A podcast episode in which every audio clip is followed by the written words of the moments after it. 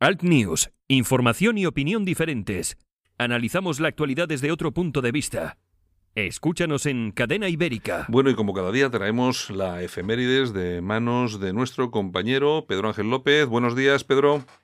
Bueno, como siempre decimos, buenos días, compañero y pese a ello amigo. Y, eh, sí, suele pasar además, porque normalmente cuando uno es compañero, la verdad es que la- las relaciones son un tanto tirantes por el tema de los horarios, ese tipo de cosas, ¿no? Pues, pues, Bueno, y más en este sector, ¿eh? Yo he conocido muchos de estos de maestro y tal, y luego a la vuelta eh, las puña- los puñales los veía en el suelo. Sí, Pero si lo acaba de llamar maestro delante de mí. Ha sacado el cuchillo de Albacete, pero por la espalda.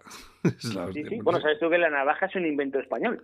Mm, Pues no lo sabía. Yo Pues pensaba no que sabías, cosas, ya te digo yo que la navaja. cosas de cortar yo Carlos creo que I. había en todos los sitios, macho. No, no, no, no. Mira, la navaja es un invento español porque eh, Carlos I decide que mm, las espadas, las armas, no las puede portar la gente a pie, lo que es el pueblo, solamente los nobles pueden llevar armas. Entonces los españoles inventan la navaja. Lo que es, a ver, la navaja de hoy en día es una navaja normal, para el bocadillo y tal, una navajita de 10 centímetros. Sí, Hablamos de que las navajas que se empiezan a inventar son unas pedazos de navajas tipo Curro Jiménez. sí, ¿Te sí. de la película? Sí, la sí, sí, Pues sí. esas navajas son invento español que se extiende por todo el mundo. Es que, oye, mira que no hemos inventado cosas los españoles, buenas y malas, ¿eh? muchísimas, Pero muchísimas. muchas, pero muchas. Tenemos una buena costumbre en Cadena Ibérica que es unas locuciones que hay basadas en un libro de, de 1785, un grupo, un proyecto que hay sobre, sobre España, y, y precisamente salen un montón de inventos que la gente no tiene ni idea de, de- de que son españoles. Por cierto, mañana sábado en Españoles por la Historia vamos a hablar de un gran inventor, un gran español, que fue Eduardo Barreiros, Así, hombre, el de, lo- el de los camiones y los coches. el de los camiones, coches, eh, barcos, eh, de, de todo, de todo, Sí, de porque- todo, tractores, todo. Al, fin- al final, eh, Barreiros, que era. Yo no me acuerdo exactamente. Yo sé que los camiones eran los Barreiros, que eran famosos. eh, también construía automóviles. Y luego, eh, yo creo que lo- la empresa, yo creo que a su muerte, luego la compró alguna multinacional. No sé, no sé si lo sabes tú. El caso de, el caso de, de Eduardo Barreiros es que hay un tío innovador, inteligentísimo, es un tío que no era ingeniero, ¿eh? el tío aprendió sobre la marcha. Lo que ocurre que al final la- hay consejos que a lo mejor dados con muy buena intención, pues mm, te llevan un error. A él le llevaba un error, él tenía mucha venta de camiones, mucha venta de material, eh, pero financiado. Entonces no se financiaba el banco, financiaba las letras, las financiaba la propia compañía. Ya. Hubo un momento en el cual Eduardo Barreiros tuvo mucho papel, que se dice en Sí. el lenguaje bancario, Y poco cash. pero no tanta liquidez, Claro. no, no cash.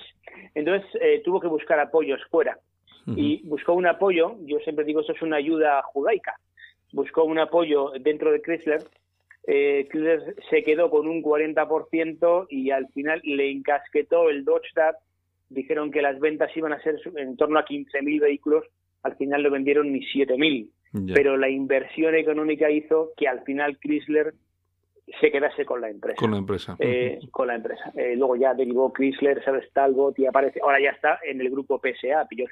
Exacto. Pero Ujú. eh, Dodo Barreiros eh, es, eh, ha sido la bomba. bueno, pues. La bomba, re- un tío que lo que hizo en principio, bueno, uno de sus primeros éxitos es con- convertir los coches de gasolina en diésel. En diésel. La gasolina entonces costaba 6 pesetas, mientras que el diésel costaba 2. Había una diferencia el- importante, claro. Sí, bueno, estamos íbamos a hablar de un personaje y nos hemos ido a dos barreiros. Bueno, pues, pues oye, pues eh, recomendar a todos los oyentes que, se, que, que el, el sábado a las 5 de la tarde que escuchen el programa, porque además, ¿a quién traéis de invitado? Pues mira, tenemos precisamente a una persona, un ingeniero, que, que es don Juan Gabá, que trabajó mano a mano con, con Eduardo Barreiros, tanto en, en lo que es la, la- en- tema de camiones y tal, como luego una segunda aventura que tuvo en, en Cuba Eduardo Barreiros, Ujú. también con el tema de camiones, motores Bueno, bueno. Pues me imagino que estará muy entretenido y habrá que, habrá que escucharlo. Yo me apunto, ¿eh? Así es. Bueno, oye, hoy con el tema de la efemérides nos vamos hasta Pernambuco. Mm, Sí, Pernambuco no solamente era una ciudad a la cual acudía siempre Ibáñez cuando hablaba de Mortales Filemón y cuando escapaban de- del súper, que iba a Pernambuco, A ¿no? Pernambuco. Tegucigalpa. Sí. Bueno, Pernambuco, Pernambuco eh, hablamos de, de- de- de Brasil. Estamos, vamos a situarnos en 1631. Ujú. Eh, reina en España Felipe IV. Eh, casi todo el mundo que haya visto la película El Rey Pasmado, si ve la cara de Felipe IV y ve la cara del actor, le va a sonar mucho. Esa cara alargada de los Austrias. Felipe IV es el padre de Carlos, eh, de Carlos II, que como bien sabes es el último de los de los reyes austrias. Bueno, entonces el reino de España y el reino de Portugal están bajo el mando de Felipe IV, bajo el reino de Felipe IV. Felipe IV es el rey de España, el rey de Portugal y de muchos sitios más. Mm. ¿Qué ocurre? Ya hablamos el otro día. al final es que España de, va hacia menos. Hombre, es que los demás también quieren jugar, como los partidos. Bueno, pues en el caso de Holanda, Holanda también quiere participar en esta carta mundial. Eh, y bueno, pues la, forma que tiene Holanda de hacerlo es invadir una zona de, Brasil que es Pernambuco.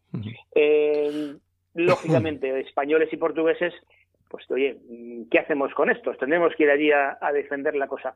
Eh, España y Portugal mandan sus naves para allá, vamos siempre en menor número. Si te puedo decir que eh, su buque insignia, el príncipe, el Guillermo, el galeón insignia, el, príncipe Guillermo, tenía mil toneladas, el Santiago, que era el nuestro, tenía 300. Sí, sí, o sea, una diferencia eh, pasmosa pasmosa tanto en el número como en la calidad. ¿Qué ocurre? Que lo que tiene España y que mm, en este caso, el comandante, el, almirante eh, portugués, eh, uno de sus grandes errores es que España entonces era temida en el abordaje. Eh, ingleses y demás, lo único que siempre evitaban contra los españoles era el abordaje, porque nuestras tropas, lo que era la marinería, la infantería de marina, mejor dicho, los, los barcos entonces tenían, digamos, igual que ahora.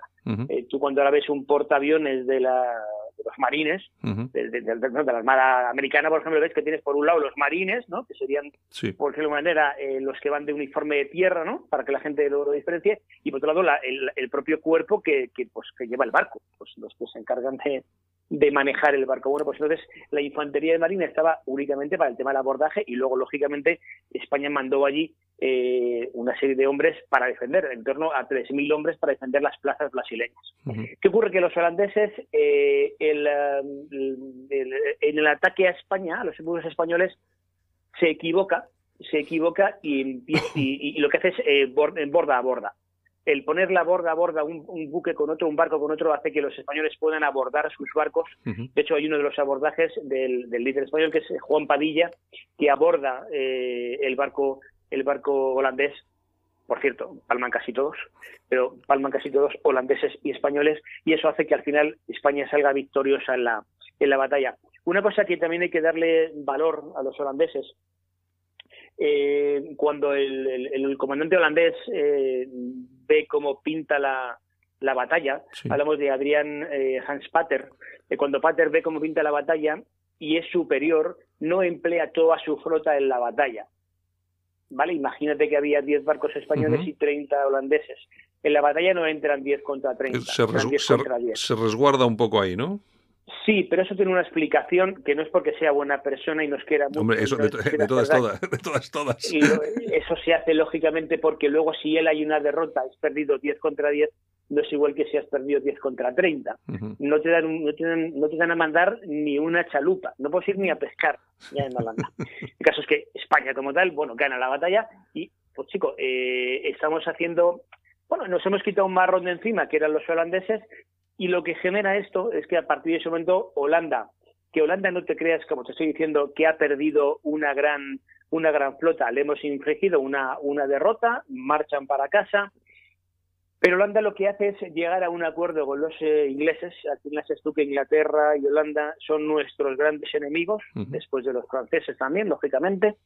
Eh, y bueno, llegan a un acuerdo y mira, los holandeses se encargan más bien de África, destinan sus fuerzas a, trabajar en África y no a trabajar en lo que es eh, en lo que es la América. O sea que entonces, tal día como hoy, de 1631, les damos leña, además eh, españoles y portugueses, ¿no? íbamos juntos en este, en este lío, Lógicamente, más. A ver, aquí quien pone, eso es como todo, la Feria de Verde, el que más pone, más pierde. Eh, aquí los que más ponen son los castellanos, ¿vale? Siempre los que más ponen son Castilla. Castilla es Castilla, ¿eh? no es España, es Castilla. Sí, sí, es Castilla. Eh, los que más ponen en medios económicos y en, personal. Hay que tener una cosa en cuenta que entonces hablamos de que la marinería, todo el tema, todo el asunto de, la armada, de la marina en España, está eh, copado por los vascos. Antonio Oquendo es vasco, es nacido en San Sebastián. la, la, mejor, eh, los mejores marinos españoles han sido siempre vascos. Pues de Alegazpi o hablar de Arezo son siempre vascos. Pero aparte los vascos eh, lo hicieron muy bien. Ya había algún algún eh, algún Arzayus hace mucho tiempo en, eh, entre los vascos y llegaron incluso a un acuerdo con, con el Reino de España, con, con el rey, para que para tener digamos la exclusividad. Todo el tema de la armada siempre pasaba por los vascos cuando alguien quería entrar a formar parte de la Armada tenía que tener una formación previa o demostrar que la tenía. Eh, los vascos estaban exentos de eso. Todo el tema de la fabricación de barcos siempre dependía, de barcos dependía siempre de los vascos. Esto no lo digo como recriminación, digo para, que se sepa, la importancia que los vascos tenían dentro de la Armada española. Y por supuesto eran vascos españoles. Hombre, lógicamente. otra, cosa, otra, otra, otra cosa es lo que nos intenten vender ahora.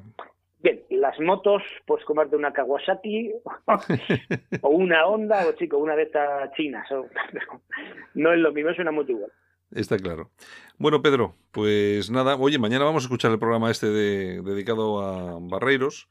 Y, el lunes volvemos y el lunes volvemos con la efeméride que no sé yo ni qué nos tocará no nos digas nada. Para el lunes ya prepararemos algo. Lo bueno que tiene España es que todos los días ha, pasado algo. Ha pasado algo. Todo y bueno y no y no solamente una cosa todos los días normalmente pasan cuatro o cinco y, y, siempre y siempre hay cositas para, para, para recordar.